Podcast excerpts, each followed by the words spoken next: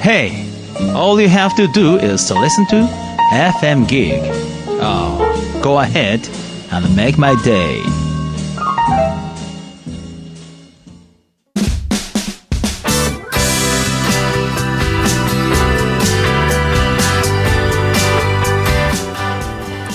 Mori Hiori no Wato Radio.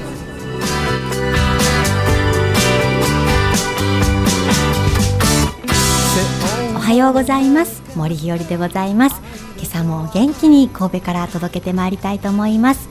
ビリさんおはようございます。どうもおはようございます。いやーいつも思いますが神戸はいい街ですね、そうですね。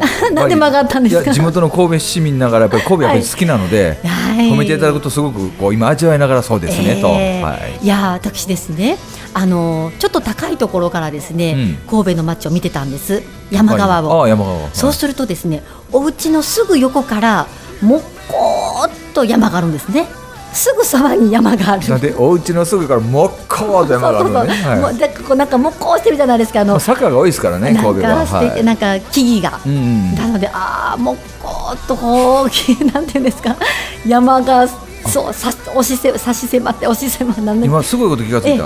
神戸のねはい。有名なラーメン神戸ラーメンのはい店ってねはい。もっこすっていうんやけどあ聞い、たことありますよ。もっから来とんかな？あそうかもしれないですそこと 六個をかけてるんですよきっと。あもっこ違うと思うなほんまかいな。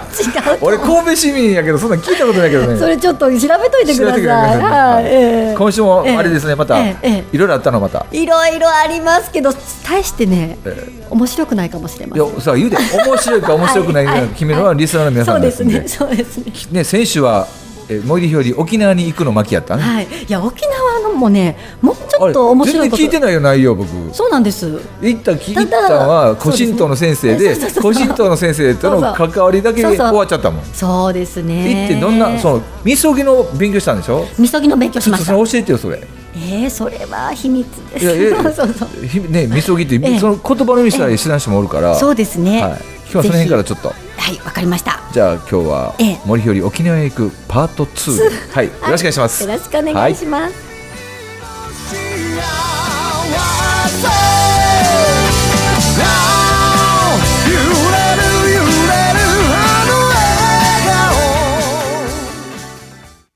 FM Gig.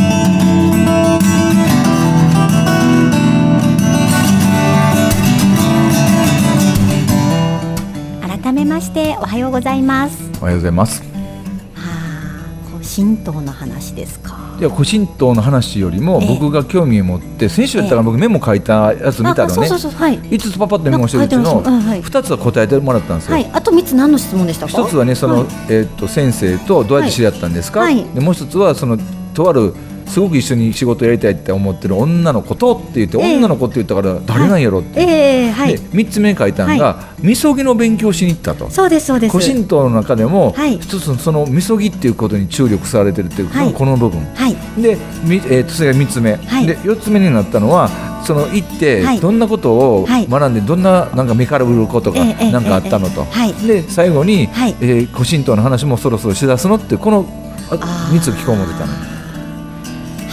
かりました。はまずは、えー、その三つ目のねみそぎやねそのみそぎですよね。あのみそぎは今なさる方すごく増えてきてると思うんです。僕らがすみません先にね僕たちが思ってるみそぎっていうのは、ええええええあの体と心を清めるという、うん、そうですね。はい。はいそれもお水でと。そうですね。はい、であの海に行ったりですとか、うんあと川に行ったりですとか、川のまあ滝のようなところですとかっていうところで、いろんなみそぎをされてらっしゃると思うんですね。はいで周りの方で多いみそぎはあのー収容団さんっていらっしゃいますよね。はいはいはい。あのー伊勢の。伊勢の、はい。収容団さんが主催されていらっしゃる何か勉強会なんかに行かれた方が、その勉強の一環として、はい。伊豆川でみそぎしましたっていう方がはい。結構いらっしゃるので、私の周り特に関西伊勢の,、うん。あの友人といいますか知り合いの方々はあのそういうきっかけ収容段差のきっかけで行きましたっていう方が多いんですね。ですね。はい。で名古屋より伊東といいますかね、あのえー東東京ですとか名古屋のあの私のその知り合いの方々は、あの多くの場合においてそのお世話になっている古神道科の先生の,、あのみそぎにで勉強会で勉強しましたっていう方が多いんですね。でそれぞれ目的は同じでもちろんながら、やっぱりあの汚れを払い、うん。自分自身がこうみそがれて、まあ、高まっていくといいますか感性が研ぎ澄まされていくといいますか、もしくは御霊が静まるですとか、うん。そういうあのいろんな、まあ、効果があるといいますか目的のためにされていらっしゃることだと思うんですね。ただ私がまだまだ語れるほど勉強できてませんので、うんなかなかそういったことを詳しく語ることはできないんですけれども、はいただ日本の伝統的なその生活ライフスタイルとして、うんみそぐということは大変重要なことなんだろうなということは感じております。うん。ででなぜそう感じるかと言いますと、は先生がおっしゃるにはですねそのみそぎというのはもうずっと前からなされていてただある一時ですねあの全くなされなかったわけではないですけれども日常の中から、うん。あのみそぎをするという習慣がこう薄くなった時期があるみたいなことを伺ったことがあって、うん。ただだからといって日本人の御霊が静まらなかったりあのみそがれなかったのかっていうと、うん。そうではなくってやはりご先祖様たち素晴らしくてですね私たちの日常の中にうん。みそぐ機会をきちんと残してくださっているということなんですよね。例えば日本人というのは家に帰りましたら靴を脱ぎますし、はい。そして着替えたりしますね、うん。そして手を洗うし顔も洗うしうん。歯も磨くし、っていうことなんですけれどもお風呂も入りますね、これすべてみそぎの一環なんだと。みそぎなんだっていうことをおっしゃる。だから決してあのいわゆる川とか行ってみそがなくても、うん。もちろんそれに越したことはないんですけれどもそ川とかに行って味噌がなくても決して日本人の魂が荒ぶったかといったらそうではなくって日常のライフスタイルの中生活の中にみそぎを取り入れているので、うん。しっかりと御霊沈めができていたっていうことは伺うんですね。うん。なのでその日本人のライフスタイルは鎮魂システムが整ってるってその先生おっしゃるんですけれども、うん。その鎮魂システムが整った中で私たちは生きてきたんですけれどもやっぱり最近はですね、うん。ライフスタイルの変化、うん。そして生活様式の変化、はい。そして価値観の変化、うん。いろんな変化があってあとはそうですねあの、えー女性の社会進出の問題ですとか、うん。あと核家族化の問題ですとか、うん。いろんなことがあってこの鎮魂システムが、はい。もしかしたら危うい状況なのかなということも感じることが結構あります。例えばうん。家の中に和室がなくなったっていうところは大きいなと思っています。いはい。うん。いやあのーやっぱりなくなっていく流れはもしかしたら今止められなかったのかもしれないです。うん。でも私たちが特に女性がうん。今、うん、今だからこそなんでしょうかね。あの一層賢さが求められるのは、うん。今選択肢が多い中で生きてると思うんですね。はい。この例えば所作なりうん。この生活様式なりを、えーやめてしまうもしくは続けるという選択が私たちにできるんですよね。うん。多分昔はもっと選択肢少なくってご先祖様たちが守ってきたものを、うん。勝手にやめられないみたいな悪く言えばしがらみみたいなもの。でもよく言えば、うん。伝統を守り続けるみたいなそういう生活があったので、うん。あのーそこにやめるやめないにも物差しのようなわきまえというようなものがあったので、うん。判断基準が明確でこれは続けなきゃいけない。特に面倒くさくても続けなきゃいけないっていうものは必ずあったと思うんですけれども、うん。今はそれも曖昧になってきてしまっていてあの意味がわからないからもしくは無駄のように見えるからっていうことでうん。簡単にやめてしまっている世の中があるかもしれないと思うことがあってうん。それは大変危険な状態だなというふうに思うんですね。いつも講演のね最後とかにお話しさせていただくんですけれども、うん。しきたりにご先祖様たちの遺言といいますかね、はいはい。メッセージが必ず残されていて、その遺言は私たちが生きていくために必要なお知恵が残されていると私はつくづく思うんですね。本当にそのご先祖様たちが何を思って残してくださったかって考えるとすごいなと思うのは人って自分が可愛いって思う部分もあるので、はいなので自分の子や孫が可愛くて、うん。その子や孫のために何か残したいと思う気持ちは当然ながらあることだと思うんですけれども、でも私日本のご先祖様ですごいなと思うのは私たちに残してくださっているお知恵というのは、うん。子や孫どころの話じゃないんですよね。うん。100年後200年後もっと言えば1000年後2000年後の日本人のためにうん。残そうと思ってそれがそのどうやったら残るかなっていう中で型の中に残されていくっていううんね、うんあのこういう話も聞いたことあるんですよね。聖徳太子さんは、うん。あのえー聖徳太子さんはあの仏教をうん。あのなんていうんですかえっと取り入れようとされた方ですよね。それで実際に仏教を取り入れた方だと思うんですけれども、その聖徳太子さんも何のために仏教を取り入れたかっていう話を聞く中で、諸説ありますし日本の聖史といいますかとしては全く違う理由をお聞きしてるんですけれども、もっとあの裏の裏のというか深い深い部分でこういう話を聞かせていただいたのは、えー聖徳太子さんも神道の大切さをとても分かっていたと。うん実はとても分かっていた。それを神道と言ったかどうかは別として、うん。でもその私たちの価値観というかうん。信仰心というのはすごく重要だと思っていたと。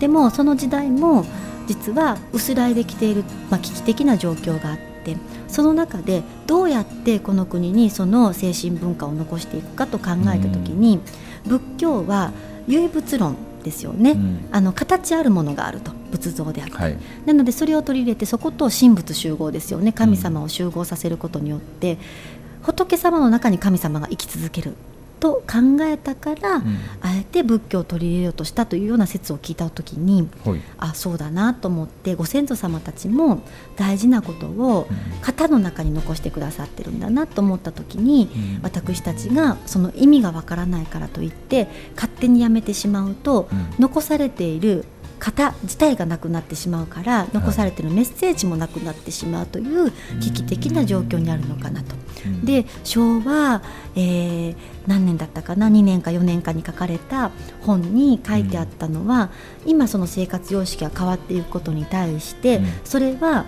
なぜ変えるのかって考えた時に便利だからという合理性とかうんですね、経済的安いからとかっていう理由で変えてませんかっていうことをあの継承されているその継承というのは、えっと、警的といいますかなんか、えっと、継承、うん。警鐘を鳴らすの警鐘ね。え継承鳴らすの継承。はいを鳴らしてくださってる方がいらっしゃるんですね。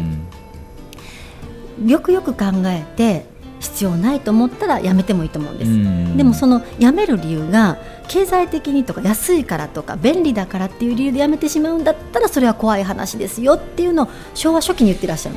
でそれから私たちもう何十年も経っていて今の状況どうなってるかって考えると和室も減り、うん。和室とか日本家屋というのはその国独特のものであるから、うん。その国その独特なものから学べるものというのは、うん。とてもその国らしさでありそしてその国独特のものであるからそれをもって世界に貢献できることなんだと、うん。それを失ってしまって世界のスタンダードとか言いながら世界と全てを合わせてしまったら日本の特徴がなくなってしまうということは、日本人じゃなくてもよくなってしまうんですよね。はいはいはい。でも私よくよく考えどこまで考えても日本人じゃなくていいっていうことはないと言いますかなんていう日本人じゃないとできないことは必ずあると思っているので、うん。そのらしさっていうものを絶対なくしちゃいけないって思うから今賢さ私たち大人に求められる賢さはうん。失っていいものと失っちゃいけないものの分別うん。をつけるっていうことが重要なのかなっていうことをすごく感じさせていただくことがある。結構すごいことを学んできたのね、うん、が伝わってきますね。はい。偉いでしょ？偉いね。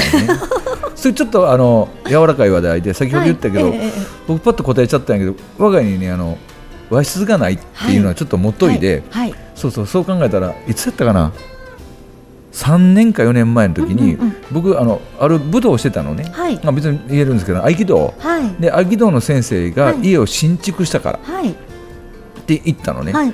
じゃあ入ったのものすごいひ広い場所があって、で当然のことながら道場をかあの備えてはるから、はい。あ畳をバーってきれいくなってやったんかなと思って、ガラッと開けた瞬間に、あの僕よりも先輩のお弟子さんみたいな女性が、ええあら先生和室が一つもないって言ったのよ。はいええええええ。あーってでも僕も遠巻きに見てパッと見たらあこうフローリングかなって思った時に、ええ先生どう言ったと思う？これ和室じゃないかって。意味わかりますす？板の間だったんです、はい、僕らのなんか、はい。今聞いてるとね、うん。和室っていうともう畳がないと、うん。和室じゃないと思ったんやけど、うん。その先生あの時でもう80超えてたんかな、ええ。あの昔のそうですね。ね、はい。日本家屋のことを和室って言っただけであって、はい。はいあの畳の部屋は昔の人ははい。畳部屋っていうんやね、ああそうですか、うん。それをちょっと言いたかっただけやねんけどああ、はい。そうですかそうですか。そう考えたらうちあるからさ、うん、思って、うん。うん。そうですね、うん。いや重要なことはですね、はい。あの例えば、うん。あの和室の勉強する、まあ、畳の部屋の勉強をするときにですね、あの例えば和室はなぜ座って入るのかうーん。でそれはあの中に入ってる方がうん。地べたに座ってらっしゃるその床の間もそうだと思うんですね、はい。昔の床の間っていうのは今のフローリングと違って違いますね。はい。今のフローリングはその床の上に椅子と机があって、うん。結構高い位置に座っているんですね。でも昔はやっぱりみんな地べたに座ってた。はい。本当に特別な特権階級といいますか本当に特別な方だけがちょっと高いところですね、うん。椅子っぽいもんに座椅子っってましたね。ぽいところ、うん。でも椅子っぽくもないんですよ。もっともっと目上の方は椅子になるんですけれども、あのその間の方はまだ椅子でもないとちょっと高いうん段の、はい。たた厚めの畳みたいなところに座ってらっしゃったりとかしてであのそういう、えー低い位置に目線があるということによる配慮っていうのはすごく細やかになると思うんですね。でもうやっぱり高い位置にお顔があると、うんそんなに対して配慮しなくてもそんなに失礼じゃなかったりするので、うんなので配慮のその深さみたいなものが浅く生きることができるといいますか。でより深く生きていこうとか配慮をより深くしようと思うとやっぱり相手のお顔が低いところにあるっていうことはうん。大変勉強になるなっていうふうに思っておりまして、で特に私たちが今幼稚園とか保育園とか回らせていただく一つの理由としてですねつくづくいろんな研修させていただく中で、うん。私のその仲間の研修している仲間も同じこと言うんですけれどもやっぱりあの三つ子の魂やっぱり100までだよねって。うんやっぱりちっちゃい時の、うん。そのに何を感じ何を見てっていう経験が大人になってからもとても大きく影響していて、根付いてるもんねはい、で具体的に例えば、あのゆおお伝えさせていただくと、はい。例えば今日本っていうのはおもてなしってすごく大事に言いますよね。日本人使いますね。はい。はい。日本人の、まあ、にできることという中で、うん。世界の方々が、まあ、できないって言っていいのか分かりませんけれどもでも大和の心があるからこそおもてなしという精神性があって、はい。そのおもてなしが私は日本人のところにね皆さん来てくださるときにそれが見たくて来られる方も多分いらっしゃると思うんですね。うん。じゃあ私たちはおもてなしを体現しなきゃいけないんですけれども、それを私もできてるかどうかわからない中でちょっと生意気なこと言うんですけれども、うん。やっぱりおもてなしって敏感なと言いますか、うん。繊細なと言いますか、うん。の感性の中に、うん。もしくは察する能力の中に、うん。おもてなしって生まれてくるなって思うんですね。うん。この方が何をしてほしいのかなもしくは表面ではこうおっしゃってるけども深い意味ではこうなんだろうなっていうことを深く深く察した時に、そして察するだけではダメなので察してそれを形にして行動することができた時に本当におもてなしというものが出てくるんだと思うんですけれども、でそれをしようと思ったら、うん。察するというスイッチがオンになると、うん。察することができるので、うん。えーおもてなしができるんですよね。でも、うん。察するというスイッチがそもそもなかったらうん。どんなに勉強をしても、そもそもその察するという能力のオンになるスイッチがないので、うん。察することができなかったり気づけなかったりするんですよ、うん。そうするとおもてなしに至らない。うんこれは大人になってから察しようと思ってもよほどの訓練しない限りなかなかそのスイッチは備わらなくって、うん。じゃあいつそのスイッチは備わるのかって考えますと、やっぱり幼少期の経験だなって思うことがよくあるんですね。大変失礼な話ですけど、ね。はい、うん。そう思うとちっちゃい時にうん何かこう察するような経験とかうん。してないとなかなかそのスイッチは備えられなくて、はい。それが私はやっぱりお手伝いとかうん。人と人との関係の中にあるなっていうふうに思うので、うん。お手伝いの重要性とか例えばキャンプに行くとか、はい。何かこう生きていくために何が必要なのかっていうような状況になるっていうことがとても重要なんだろうなってうん。思うということなんですよね。今あの三つ子の魂100までっておっしゃったじゃないですか、うん。で今ちょっと察するって言葉があって僕辞書一応確認のためにやったんですけどあのサッツって警察とかサッツですね。あええ。あれってみあのもう一つに向かったら見るっていうこと。で僕が学んできた中で、あの3歳とか5歳になるまでにうん。どれだけのもんをうん。見るかっていうのが一番のはいはい礎になると聞いたことあるんですけど、はい。まさしくその通りかもしれないね、はい。察する力って見る力だと思うから、い。やー本当にそうですね、うん。昨日本当にあのある保育園に行かせていただいて、うん。あの1年を通して研修させていただくのでその研修の目的ですとかっていう話を、その保育園様でさせていただいてきたんですけれども、うん。その保育園様であの保育園は幼稚園と違うから、うん。教育の場ではないという考え方があられたところがあったんです幼稚園は？幼稚園は教育する。でも保園育園は保育するっていううんあの認識ですので、うん。でも私がその時に話させていただいた言葉の中で、うん。園長先生がとてもあの心に残りましたって言ってくださった言葉の中に、うん。あの子どもの可能性を大人がか、勝手に判断しちゃいけないという話をさせていただいたんで、うん。もう失礼ながらですね。なんでその話をさせていただいたのかというとお箸の持ち方もまだ早いとか、うん。っていうのを大人が決めてたりするんですね。はいはいはい。でも私姪っ子はとてもなんか、あのー集中力の高い子だったんです、うん。人のことをよくよく観察する子だったんです。自分がそんなにたく率先して話すような感じではなかったちっちゃい頃はですね、話すんじゃなくて人のことをよく見てるのが大好きでいつも人の行動を見ていて真似するのが好きだったんですね。だから小さい頃から大人がお箸を使ってたら自分も使いたいんですなので子供さんによってはお箸なんか興味がなくってお箸ちゃんとしなさいなんて言ったらもう鬱陶しそうにされるお子さんももしかしたらいるかもしれないんですけれども、私の姪っ子はですね、大人の真似するのが大好きだったからお箸も早くから持ちたがるんですよ。はいはいはい。で結構早くから普通に使えたんです、うんそれは多分ね2歳3歳の時はもう使ってたんじゃないかなと思うんですよ、うんだって1歳の頃からお箸使えない時からご飯食べるのに手で全然たしゃべ触らなくっていつも爪楊枝で ツンってついてパクツンってついてパクって食べる子だったんですよはいはいはいなのでもともとそういうなんか細かい作業が好きみたいなんですね。うんでお箸持てるようになったらもう2歳か3歳の時に普通に使ってたかなっていうふうに思うんですね。それを見てるから私は姪っ子を見るまでは子どもさんたちが3歳とかでお箸が上手に使うようにななれることはもしかしたら難しいことだと思ってたかもしれないんですけれども姪っ子見てからは子どもの可能性って無限大だなと大人がこれぐらいでやるかなと思ってることは大人の判断であって。子どもさんたちはもっと早くするかもしれないと思った時に、いろんな経験って、なんかそのことを見ることって、本当に小さい時にたくさんさせて差し上げることが重要なんだろうなって思うのと、うん。あとこういう活動をさせていただいてるからある統計を見させていただいたんですが、はい。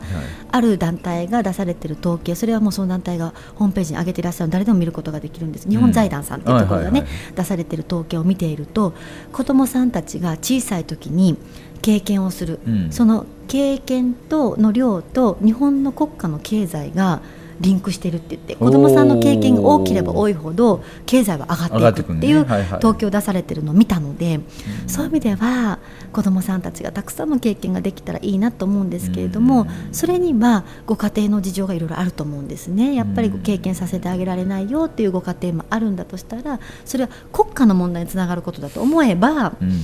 やっぱりみんなで協力して、うん。子どもさんたちがたくさん経験できるようなうん。場をみんなで作っていく必要性があるのかなって思ったりもしますね。うん。いいね。国挙げてね、子供たちいろんな面を見見たり聞いたりっていう体験と経験させることが一番だと僕感じるけどね。そうですよね。本当につくづくそう思います、うん。だからね個人的に皆様のご好意でされてくだしてくださってる方々もたくさんいらっしゃるから、そういうねさしてくださってる方がより多くのうん。子どもたちにその行為がですね届けばいいなっていうふうにも思いますし、一番思うのはあの届いてほしいところに届くような情報がね、はいはいはい。だったらいいなって思います。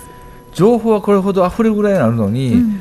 的確な情報をそれを欲しい人に届かないもんね。そうなんですよ。それがまた私たちの今の課題で、うん。その退職のアフタースクールとかもやっぱり働くお母さんたちのサポートになればいいなと思ってるんですけれども、あの区役所の方もすごくいろいろと考えてくださっていろんな情報発信してくださってるんですが、うん。お母様たち特にお忙しいお母様たちお忙しいって皆さんお忙しいんでしょうけれども、うん。働いてるお母様たちって本当にお忙しいので、うん。広報誌とか結局そんなにちゃんと見てらっしゃらない詳しく見てらっしゃらないんだと思うんですもうね。見てる時間がないね。ないんだと思うんですよ。うんだからあの本当に届いてほしいところに届く情報情報の発信の仕方っていうのは、うん。本当に一つの課題だなっていうのを今勉強させていただいてたりしますね。確実な情報を欲しい人に確実に届けていくといろんなことが変わってくるのにね、はい、本当にそう思います。うん、なのでね、こういうラジオの機会もいただいてますから、はい。本当にありがたいことうんで、やっぱりラジオはね、私お会いしたことないも方ももしかしたら聞いてくださってるかもしれない。のてるし、はい。なので本当にありがたい機会をいただいてるから、うん。この30分はですね、はい。どうでもいい話しちゃいけないんです、ビリーさん。どうでもえなんて？どうでもいい話しちゃいけないんです。すごい貴重な情報を発信しなきゃいけない。こともないんちゃう？だから言ってるやん。そんなんじゃいけない。ちゃんと、ええ。貴重な話を求めてる人はええ。貴重な話を認めるタイミングえでえちゃんと手に入るから。はいはい。でこのラジオ局は、ええ。あのリスナーさんは、森ひ例えばこの「えー、ワトセットラジオ」を聞いてる方は、はい。森ひよりさんの、はい。ひよりちゃんの「はい。ワトセットラジオ」を聞きたいだけのことない、ええはい。でしょ？はい。でその貴重な何かの情報を聞きたかったらそういう貴重な情報のところにアクセスする方法をここで教えていいだけやんか。なるほど。だから先週から言ったけどもはい。ここでは、えーね、霊法の話とか、はい。和作法の話はなるべくせずにはい。普段の ひよりさんの話をして僕いつもそう思うんですけど、僕ねコンサルタントの仕事してるじゃないですか。そうですね。僕ね必ずと言ってほど、はい。商品とか物とかことには絶対特化しないの。なんぼ素晴らしい商品があって、はい。これをビリーさんものすごい売りたいんですって言ってええ言ったら僕のとここんといてっていうもん。はい。ことと物を売るんだったら、はい。それに特化したしたいだけのことであって、ええ。僕ね絶対人なのよね。だからいろんな貴重な情報もうん。発信する人によって貴重なるか、ただの話なのか違うよ、なるほど。じゃあちゃんとしないとね。もういやいや 森ひよりが発信 あの発信するはい。世間話とか、はい。普通の話は、はい。人によってはとてもいい情報になるんやね。本当ですか？いや損じゃないと森ひよりさんの話を誰が聞きに行くの、そうですか？うん、じゃあ雑談の中にもビビットに飛んだ雑談って決めてるん誰よ 私。そうそうそう森ひよりさんの森ひよりちゃんの不安ひよりちゃん不安は、はいひよりちゃんのはいえ普段のはい。話を聞きたいと思うよ、そうですか。わかりました。だから聞いてるんよ今日今日の、ええええはダリンえー、と沖縄行くパート2やったわけですよ、そうですね。で僕が聞きたかったのは、はいそのみそぎってどんなことっていうのを聞きたかったんですよはい。はいみそぎはえっ、と。普段の生活の中でもあるんだねまだまだ話せないけど普段の生活の中で私はしてますよということを言いたかったね。ねだからお風呂入ることとかそうです。えー着替えることとかそうですねそうです。みそぎ身をそぐ行為やもんなそうです。んはい。